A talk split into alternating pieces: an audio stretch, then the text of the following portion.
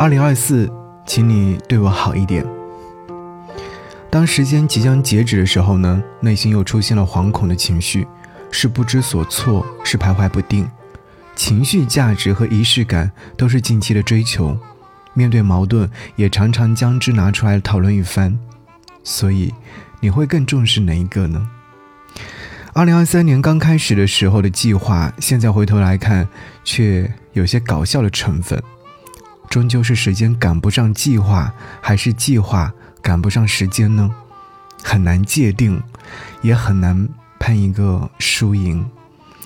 每当年末总结时，大家都会问：哎，过去的一年失去了什么？得到了什么呢？新年的打算又是什么呢？诸如此类的提问太过于琐碎，且他的答案似乎总是被固定。哦，是是有些遗憾的，也会有一些收获呀。嗯，是躺平的一年，平淡如水。这些意料之中的回答毫无新意，但是我们不得不用这些答案来作为回答，漫不经心地做一个毫无意义的年度总结。随着年岁的增长，日子里的平淡感扑面而来。二零二三就此别过，忽然却不知道从哪里开始说起，拿哪些事情来作为分享，也没有想起来即将要去做什么。时间的流逝就是如此的快速，可能还没有好好珍惜，就已经成为了历史。这一年收获比失去来得多，自然就变得开心很多。小时候总觉得时间很慢，慢到去见一个人总是要花上很久的时间，等待很久很久以后才能如愿以偿。还要买新衣服、吃大餐和长大成人，这些都是难以成功的事情。到如今却变得面目全非。有时候，当一周又过去的时候，心里面会产生懊恼情绪。想要做的事、见的人还没有实现，时间就又偷偷的溜走了。前阵子和朋友聊天，说到关于旅行的话题，我竟然脱口而出对于旅行的意义表达说，已然没有了当年想要旅行的冲动了。为什么呢？大多数旅游城市、旅游景点都是毫无新鲜感的重复，似乎每个目的地都有一个人人打卡的南锣鼓巷，也会有很多重复的美食。也有很多没有惊喜的网红景点，以至于想你的风吹到了哪里哪里，成为了过去一年里高频次出现的语句。这些重复且没有深度的旅游品，是令我失去旅行的想法的重要原因之一。那么，到底是什么原因让自己变得如此软惰，在于旅行这件事情上呢？此时我也没有明确的答案，但我知道是我暂时没有了兴趣去寻找新的旅行目的地了。但我也知道这是一种危险行为，需要改变。嗯，改变一定是要提上日程的。幸好在寡淡的2023年，因为工作，因为事情，去到了几个目的地，也曾在那几个城市当中留下了些许美好记忆。当翻阅相册时，也能欣慰的笑一笑。或者成为饭后和同事们、朋友们的谈资。忽然很羡慕二十几岁的年纪，赚了点钱就很活跃，想要出境去国外旅行，甚至还给自己找了冠冕堂皇的理由，出去走走，看看外面的世界，打开自己的眼界，这样就可以在节目里面和听众分享更多有意思的内容啊。现如今想想这些过往，也确实挺有趣的。当年纪变大，肩上的责任变重之后，曾经意气风发的美好，也成为了苦中作乐的资本。二零二四来了，再看看手机相册里关于二零二三的那些相片。最多的是拍的风景，其次是工作截图，还有一些简短的视频内容。有时候会想，这些记录下来的内容，他们可曾真真切切的存在过的？只是后来才成为相片或者视频。习惯性的记录是给生活留存记忆，这是一件好事。等到以后，应该会更加明白，日子是自己过的。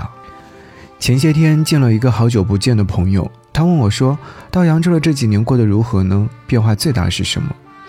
我想了一会儿，说：“这几年自己变得闭塞了。”他惊讶地问我：“闭塞该如何解释？”生活里总会遇见一群人又一群人，有些人来了，有些人一定会离开，有些人成为挚友，也有一些人会变成陌生人。这是有规律的，也是注定好的。所有的选择一定会有得有失，有得必有失，要相信它的存在。闭塞不是不好的形容，但也绝对不是好的形容。曾经可以接触到很多新鲜事物，是可以闻到的，是可以触摸到的，而不是通过新闻报道里的图片或视频隔着屏幕看的。所以，这种本质上的区别是现如今的状态无法到达的程度。失去了，就一定会奔着另外一个方向去寻找。无论相似与否，都要不断的寻找，努力的寻找。生活的无限可能，都源自于自己的追求。有几次喝多了，回家路上总是会放空看着车窗外的风景。二十几分钟的车程时间，总是会让自己陷入沉思。我们不断的奔跑，就真的能遇见亮丽的风景吗？答案告诉我。是不一定的，但不奔跑就绝对不会有可能。于是呢，我们从来都不会停止改变，从那一刻开始就有了新的定义。如何改变呢？少说话，少做毫无意义的事，也尽量少参与无效社交，把时间留给自己，把情绪留给自己。最近一段时间，我变得不再急迫，也不再去强求别人。所有提问在第一次过后得到否定答案，就不必再追加、再追问，因为所有人的初始意愿其实第一时间就已经表明放过自己，也放过别人。新的二零二四是唯一的二零二四，祝你、祝我仍然过得平安，过得顺遂。再见，祝好。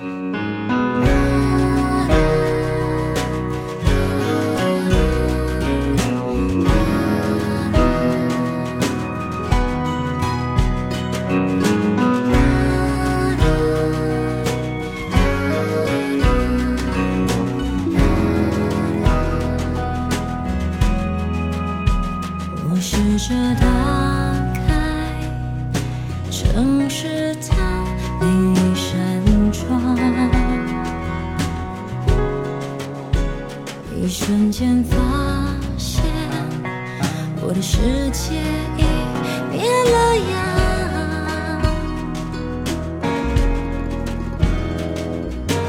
我曾经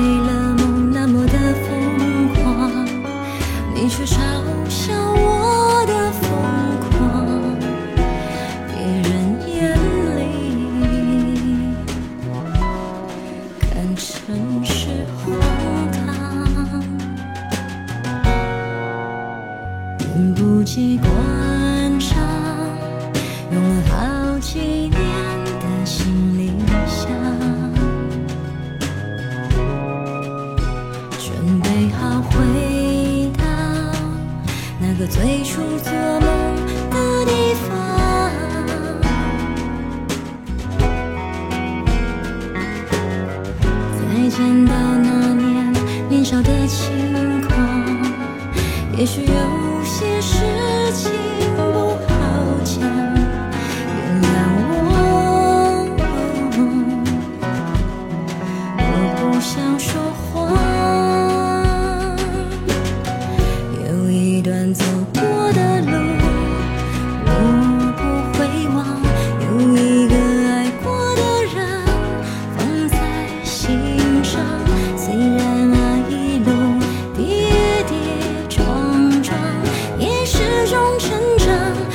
不怕，不是逞强。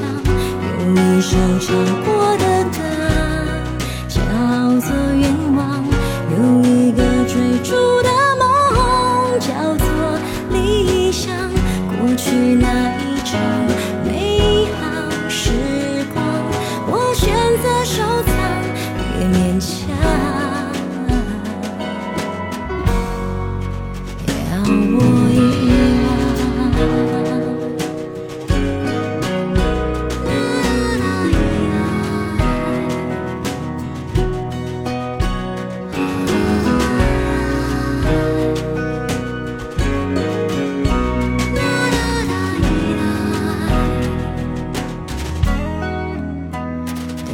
习惯上用了好几年的行李箱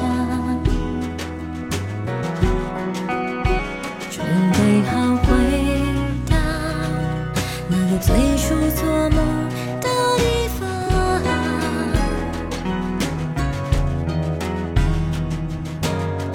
再见到那年年少的轻狂也许有些